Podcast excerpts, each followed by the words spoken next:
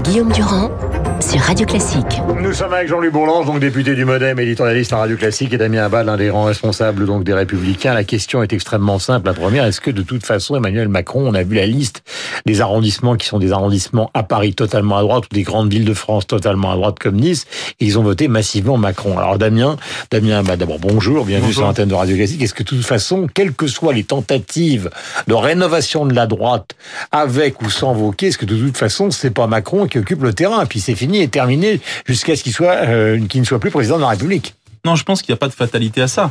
La réalité, c'est que ces électeurs-là, ils votaient à droite, et donc ils peuvent revoter à droite. La réalité, c'est que la droite européenne n'est pas morte non plus, puisque le Parti populaire européen arrive en tête. Mmh. Simplement, il faut que nous, on leur reparle. Il faut qu'on change notre logiciel politique. Il faut changer notre ligne politique en profondeur. Ce qui veut dire que Wauquiez s'est trompé. Ce qui veut dire N'ayez pas peur des mots. Non, mais moi, je l'assume totalement, Laurent Wauquiez, mais c'est aussi une défaite collective. Et la réalité, c'est que la ligne politique qui consiste à s'enfermer sur le conservatisme sociétal et les questions identitaires est une ligne politique mortifère pour la droite. Mais alors, que identitaire, c'est Wauquiez, et sociétal, c'est Bellamy. C'est pourquoi vous l'avez accepté? Mais euh, d'abord, euh, on était plusieurs, notamment avec euh, Gérard Larcher, à dire qu'il fallait défendre cette, cette connotation sociale, économique euh, et environnementale. Après, la question, c'est pas la personne de François-Xavier Bellamy, qui est quelqu'un euh, de tout à fait respectable, qui est sincère et authentique, qui a apporté cela en politique, mais c'est la question d'une ligne politique. On n'a pas fait le choix, parfois, par exemple, entre le, le pro-européen et le contre-Europe. On a eu un match qui a été un match binaire, bipolaire. En gros, ce qu'a fait le président de la République en disant, vous êtes pour l'Europe, vous votez En Marche, vous êtes contre, vous votez Rassemblement National. Et nous, on s'est retrouvés au milieu, écartelés. Donc, on doit avoir des convictions fortes, et Hmm. on peut pas chasser des deux côtés. Mais, comme- mais vous n'avez pas vraiment répondu à cette question fondamentale pour des électeurs de droite qui nous écoutent aujourd'hui. Est-ce qu'ils vont se dire tout simplement la droite c'est Macron, le libéralisme c'est Macron, l'Europe c'est Macron Qu'est-ce que pour... Et des, des gens qui envisageaient peut-être Mm. à la dernière présidentielle de voter ou qui ont même voté donc euh, pour François Fillon. C'est Macron dans les paroles, mais ce n'est pas Macron dans les actes. À nous de le démontrer. Ce n'est pas, ce n'est pas, c'est pas là être de droite quand euh, on a le déficit public le plus important de la zone euro, quand on a des dépenses publiques qui dépassent 2000 2000 milliards d'euros, quand on a un niveau d'imposition qui est toujours aussi fort que sous François Hollande. C'est plus long à expliquer parce que ce sont des actes et ce sont pas des paroles. Oui, Mm. parfois les paroles peuvent séduire Ça a été l'électorat. dit ça pendant la campagne. Oui, mais Guillaume Eric Durand- qui a été ministre du budget, l'a dit 14 fois. Ça n'a pas imprimé. Oui, mais il faut aussi que des nouvelles têtes le disent, il faut aussi le démontrer, euh, et il faut aussi, au-delà de ça, je pense, attendre le temps des résultats. Les électeurs de droite qui font confiance encore aujourd'hui à Emmanuel Macron, ils jugeront sur les résultats. Si les résultats économiques ne sont pas au rendez-vous, ça veut dire que le président de la République aura échoué, et la seule alternative, ça peut pas être le Front National. Je ne parle pas simplement d'Emmanuel Macron, car on- la question peut se poser aussi pour Marine Le Pen, à savoir qu'on peut considérer que pour la droite souverainiste, si on part de l'hypothèse, Jean-Louis, qu'il y a trois droites, une droite sociétale, une droite euh, qui serait souverainiste et une droite libérale, la droite libérale est chez Macron, on vient d'en parler avec Damien Hamad, la droite souverainiste, elle est chez Marine Le Pen, et la droite sociétale, c'était celle qu'incarnait François-Xavier Bellamy, et ça fait moins de 10%. 100%. Oui, moi je suis, je suis d'accord avec la première réponse de Damien, pas la seconde, parce que la seconde, il dit oh, les, les, les, les, les dettes, etc. C'est ça, c'est les questions de travaux pratiques. Je dis bien, c'est c'est la polémique normale. On, on dit que le, le bilan n'est pas très, très bon. important pour le Bon, pays, hein. c'est- Mais c'est très important. C'est ben, les travaux pratiques, c'est très important. Mais je veux dire, c'est pas clivant. Hmm. Euh, je veux dire, on, on disait ça de Hollande, on disait ça de Sarkozy, on disait ça de Chirac. Hmm. Donc, on, on a un problème. C'est vrai qu'on a un problème de maîtrise des dépenses publiques dans ce pays, euh, tout tout parti Mais en revanche, je, je trouve que moi, je, je, suis, j'ai quand même été frappé du fait que la campagne de François-Xavier Bellamy n'était pas de mauvaise qualité. L'homme était respectable, il parlait bien, il avait un propos structuré, il était relativement modéré. Or, il a fait un bid. Moi, Enfin, je n'ai c'était pas vu venir ce bid. Je pensais vraiment, je ne pensais C'était pas quand qu'il même allait un flûtiste par rapport au tambour Bardella. Hein. Oui, euh, oui, justement, euh, c'était. Mais écoutez, nous, nous avions aussi une flûtiste, si j'ose dire, avec euh, Madame Loiseau. Ce n'était pas, ça, ça n'a pas été euh, quelqu'un qui a euh, joué de la grosse caisse. Non, il y, y avait, je crois, derrière tout cela, euh, des échéances fondamentales. Ce qui me frappe, ça rejoint la thèse de Jérôme Fourquet, c'est quand même l'effondrement. Euh, et je, le- je le ressens avec beaucoup de peine d'une certaine façon, de la droite catholique. On, on voit bien que les, les fondamentaux de l'ordre moral, etc., ne font plus du tout recette. C'est, c'est, ça, c'est C'était le quelque thème chose. de Bellamy. C'était le thème de Bellamy, c'est c'est pour ça qu'il a il est à il est à huit et demi et que c'est quelque chose. Ça c'est un séisme fondamental. Moi quand j'étais à Sciences Po, on, on apprenait c'était dans les livres de Monsieur Gogel et de Monsieur Grosser, on apprenait qu'il y avait une identification profonde entre la France catholique et la et la droite. C'était Mmh. on voyait la carte, c'était la France qui allait à la messe, etc. Tout ça est complètement disloqué. Et alors là on retrouve on, on retrouve. Je suis tout à fait d'accord avec ce qu'a dit avec ce qu'a dit Damien sur le problème européen, c'est que le, au bout du compte, ces élections ont été beaucoup plus européennes qu'on ne l'a dit pendant toute la campagne. La structure été la thèse de Macron, hein. Oui, oui, la structure. Les, les enjeux sont de plus en plus perçus comme européens euh, par nos concitoyens. Et là, le, le- la droite a été silencieuse parce qu'elle ne voulait pas choisir. Moi, j'ai fait des des débats avec Monsieur Vauquier depuis dix ans. Il avait une ligne très anti-européenne. Or, on voyait qu'une partie de sa Il a liste été ministre des oui, Affaires européennes. Oui, mais euh, c'est après qu'il a fait sa conversion anti-européenne, mais elle était très Je voudrais- vigoureuse. je voudrais et, et- et là, on, on avait simplement des gens. euh, vous aviez, vous aviez dans, euh, à LR une, une certaine incapacité à tenir un discours. Alors. et donc, il a été occupé par euh, euh, le- la liste euh, Renaissance et, et la liste du Rassemblement national. J'ai plusieurs questions pour vous, Damien Abad, mais vous allez écouter auparavant, si vous le souhaitez, bien évidemment. Valérie Pécresse sur France 2. On parle et on se concentre sur la droite ce matin et nous parlerons évidemment dans les prochaines matinales de ce qui se passe à gauche. Voici ce que dit Valérie Pécresse. J'ai vu hier Gérard Larcher et je lui ai dit maintenant, Gérard, c'est autour de toi que doit se faire un grand rassemblement de tous ceux qui aujourd'hui incarnent la droite, qu'ils soient dans les Républicains ou qu'ils soient en dehors, que ce soit euh, un Laurent Wauquiez ou un François Baroin, mais que ce soit aussi un Xavier Bertrand, que ce soit aussi un Jean-Christophe Lagarde. Pourquoi avons-nous arrêté de faire alliance avec l'UDI Nous avions les centristes d'Hervé Morin, nous n'avions pas euh, les centristes de Jean-Christophe. Lagarde. Voilà, je voudrais que vous écoutiez maintenant celle, euh, celui à qui elle s'adresse. C'est Gérard Larcher qui était sur France Info. On lui pose la question euh, frontale. Est-ce qu'il faut que Laurent Wauquiez fasse ses valises? Il va falloir qu'on change de logiciel pour qu'on arrive à rassembler. Pour Laurent Wauquiez, c'est un sacré défi. Moi, j'ai demandé la démission de personne. Dans la logique gaulliste, c'est au président lui-même d'en tirer les conclusions. S'il ne le fait pas, euh, il a des statuts qui le protègent.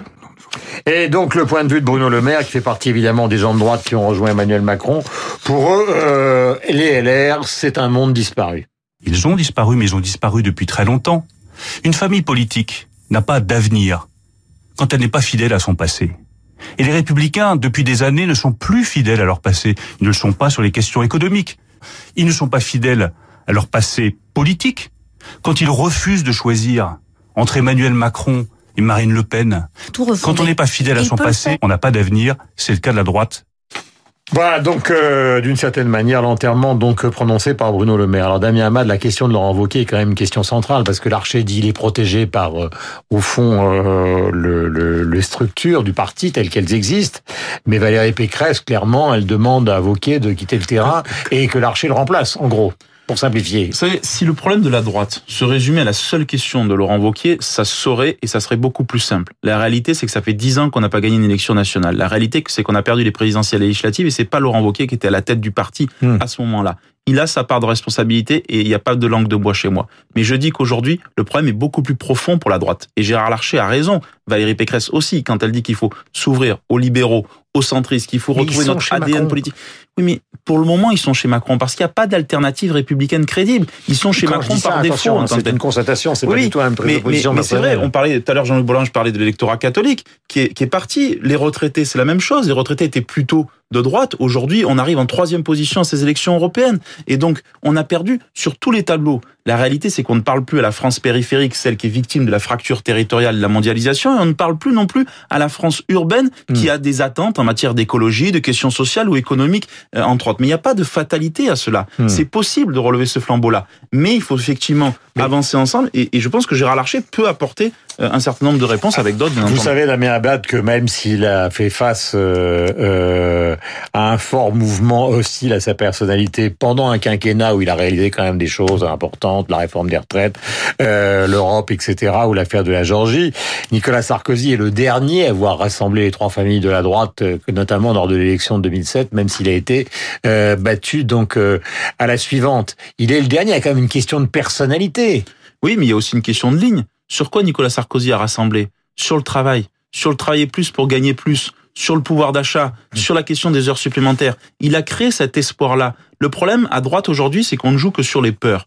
Il nous faut redonner une espérance aux Français. Il nous faut effectivement refaire le socle sur le travail, sur les valeurs fondamentales. Et ce que Nicolas Sarkozy a réussi à ce moment-là, pourquoi on ne serait pas en capacité de le faire? Ça marche dans d'autres pays européens. Simplement, ça peut pas se faire avec une droite recroquevillée sur elle-même, avec une droite qui du matin, midi et soir parle soit de l'IVG, soit de l'affaire Lambert. Ça, c'est juste pas possible. Il faut effectivement tourner la page de cela. Jean-Louis Bourland. Je vais être un bon samaritain, je crois que vous avez tous les deux raison.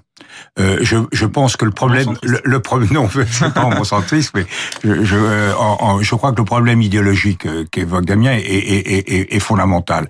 L'erreur, ça a été vraiment le à droite toute. Nous sommes confrontés à une menace très profonde sur nos valeurs, euh, de valeurs démocratiques, nos valeurs d'économie, de, marché, euh, nos, nos euh, de, de, la part de, de l'extrême droite, vraiment nos valeurs même d'indépendance vis-à-vis des, des puissances des puissances étrangères.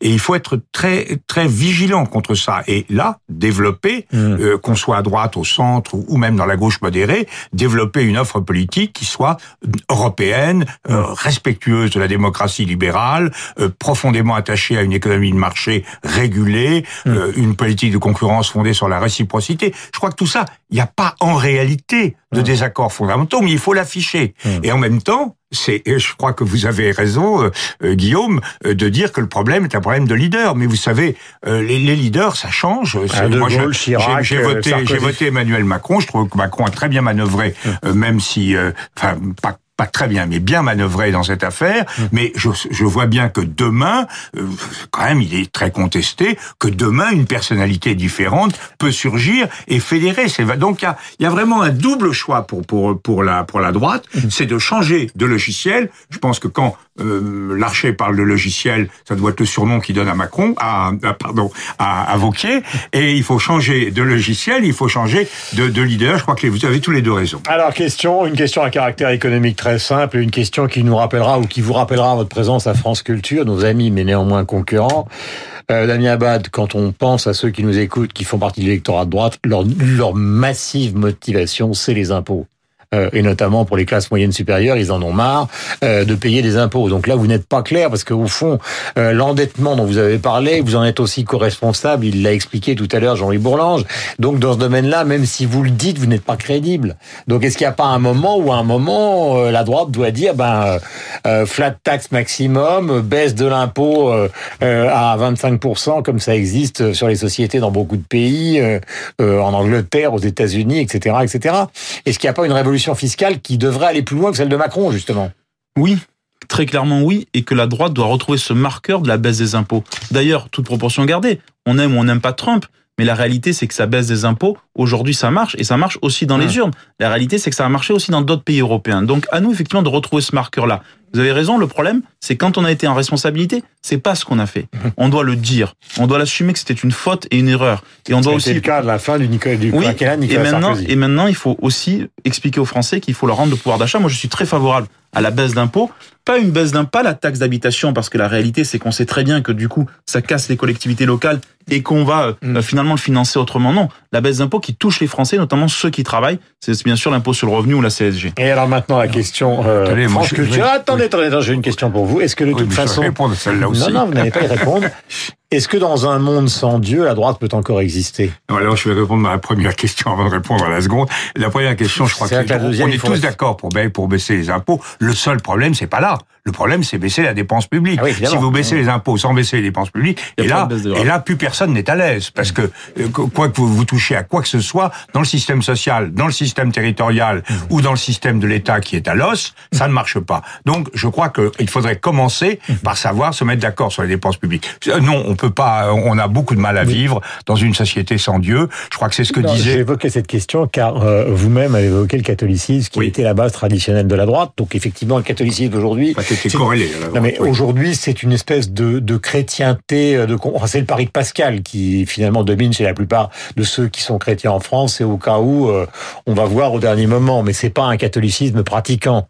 Donc à partir du moment où le catholicisme est en régression en France, je parle du catholicisme pratiquant, est-ce que la droite a un avenir l'avenir. Mais la gauche, c'est la même chose. Hein. Avec, il y avait une religion qui était le Parti communiste, qui était une religion de solidarité. Moi, je ne sais pas si Damien pense comme moi. Je trouve que à l'Assemblée nationale, les meilleurs, ce sont les communistes. Ce sont, c'est ceux qui font le meilleur boulot. Vous avez vu le résultat dans les urnes. Donc, il y a quelque chose qui est complètement cassé dans la religion à gauche. Il y a quelque chose qui est profondément cassé dans, avec la religion à droite. Il y a un individualisme extraordinaire. Et je crois que le problème d'Emmanuel Macron, c'est de, c'est celui que signale Fourquet, c'est non pas de développer l'hyper-individualisme qui se porte très bien tout seul, mais c'est de recréer des solidarités, et, euh, alors que nous sommes dans une période de doute religieux. C'est vrai qu'au point de vue, même les catholiques, ils sont plutôt aujourd'hui du côté des tristes de la damnation que du côté des joyeux de la rédemption. il est 8h59 sur l'antenne de Radio Classique. Merci à vous deux, Jean-Louis Bourlange et Damien Abad. Bonne journée à vous. Il est 8h59.